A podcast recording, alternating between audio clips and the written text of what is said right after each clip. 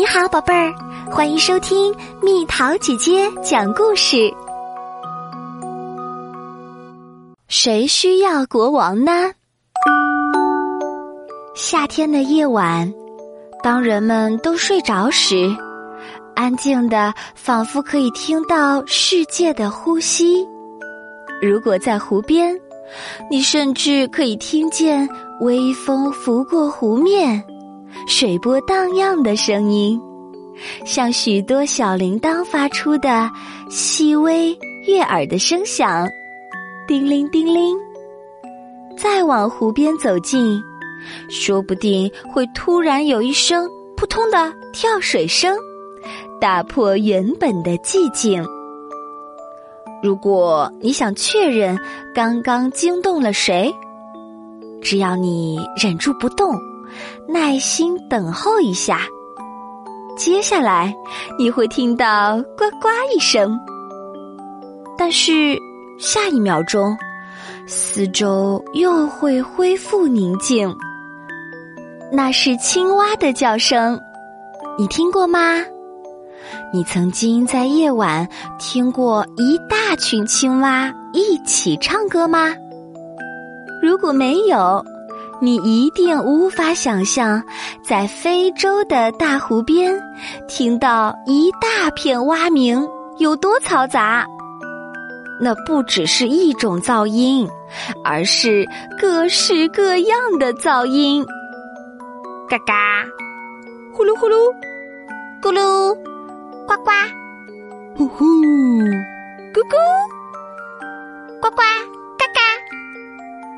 像数不清的门，不停的开开关关，门上的铰链却没有上油；像数不清的木匠拉锯子锯木板的声音；像数不清的大胖子睡觉打呼的声音；像连续不断数不清的开瓶声；像石头互相敲击；像一群酒醉者。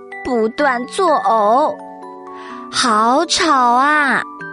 吵得你连自己脑袋在想什么都不知道。有一则非洲传说，是这么说的：很久很久以前，青蛙国很不和平，随时都有青蛙在争吵。谁都不愿意安静下来听别人说话。大人不倾听小孩说话，小孩不听从父母意见，夫妻时常吵架，朋友之间更是常常意见不合。那时候，不管是谁发出任何声音，都会引发一场大战。这情况。真是太麻烦了。终于，一只最最聪明的老蛙站了出来，召集大伙儿开会。老蛙不断大吼，声音盖过蛙群的聒噪，终于把大伙儿都召来了。蛙儿们，老蛙鼓起肚皮说：“我们不可以再这样下去了。”看看别的动物都能和平相处，我们这样吵闹太丢脸了。我想到一个办法，我们得找一位国王来管理大家，每个人都遵照他的指示做事，这样大家就不用再吵了。赞成，赞成，赞成，赞成，赞成。赞成！青蛙们大喊，但是这次跟以前不一样，没有争吵，也没有推挤，大家还一起委托老蛙去找寻一位合适的国王。最最聪明的老蛙去拜访了母米大神。念“母”这个字时，记得拉长音哦。据说，母米是掌管世界的神，他是一位慢性子的神，他赏赐给大家的常常比要求的还要多。在朦胧中，他答应给青蛙们一位国王，然后又继续睡他的觉了。青蛙们像往常一样吵个不停，直到有一天，母米睡醒了，想起了他的承诺。于是，朝青蛙国所在的湖水里丢下一块巨大的石头。石头上布满青苔，远看正像一只大青蛙呢。这是你们的国王，母米大吼，声音像打雷。他的名字叫蝈蝈。他跟我一样不喜欢被打搅，你们要尊敬他，爱戴他。蝈蝈的降临掀起了阵阵波涛和泥沙，波浪刷过芦苇，冲破岸边，一大团泥云笼罩着头顶。当蝈蝈静静落入湖底。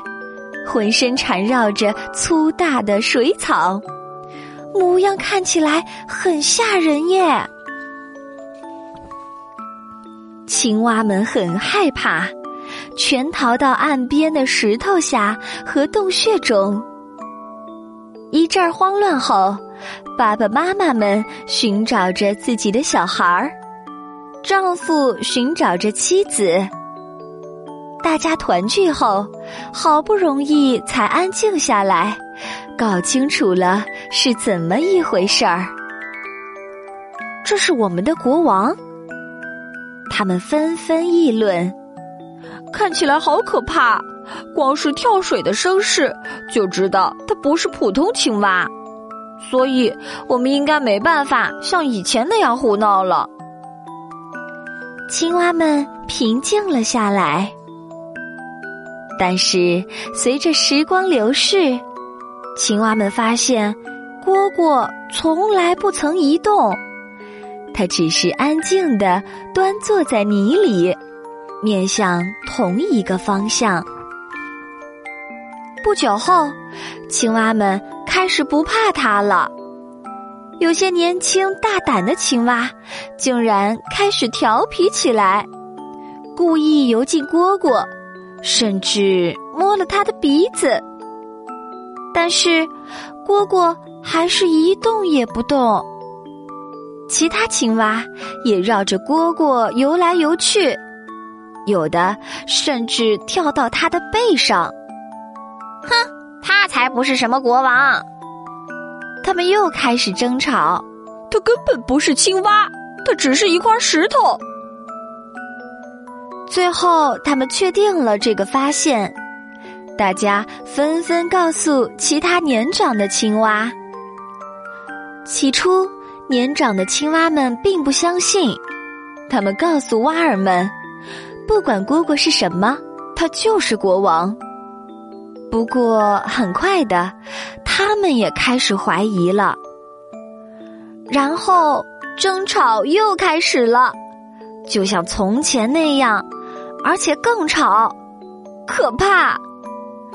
最最聪明的老蛙叹着气，再度出发去见母米。母米很不高兴，自己再度被吵醒。好吧，他不耐烦的呵斥道：“你们不满意我所赐的国王是吧？那我就赐给你们另外一位，希望你们这次会满意。”第二天晚上，母米给了青蛙们一只名叫莽巴的鳄鱼。上回蝈蝈来的时候，砰一声震撼了大湖，但莽巴却轻轻滑入水里，只带起一点点沙沙声，优雅的划出一点儿小水圈。它来了，它游着。像影子般安静、柔软、神秘，他笑起来时，下巴张得像个捕兽器。蝈蝈从不造访他的子民，但蟒巴却经常突如其来的造访他们。遇到任何对象，他都会张大他那巨大的颚，咔一声合上。跑得慢的青蛙就会遭殃了。青蛙们认为那是蟒巴维持秩序的方法。渐渐的，青蛙们学会了尊敬国王的方式，安静的生活，警觉的环视四周。如今到了晚上，青蛙们还是会呱呱个几声。但是他们会机警地竖起耳朵。如果有人走进湖边，他们就立刻闭上嘴巴。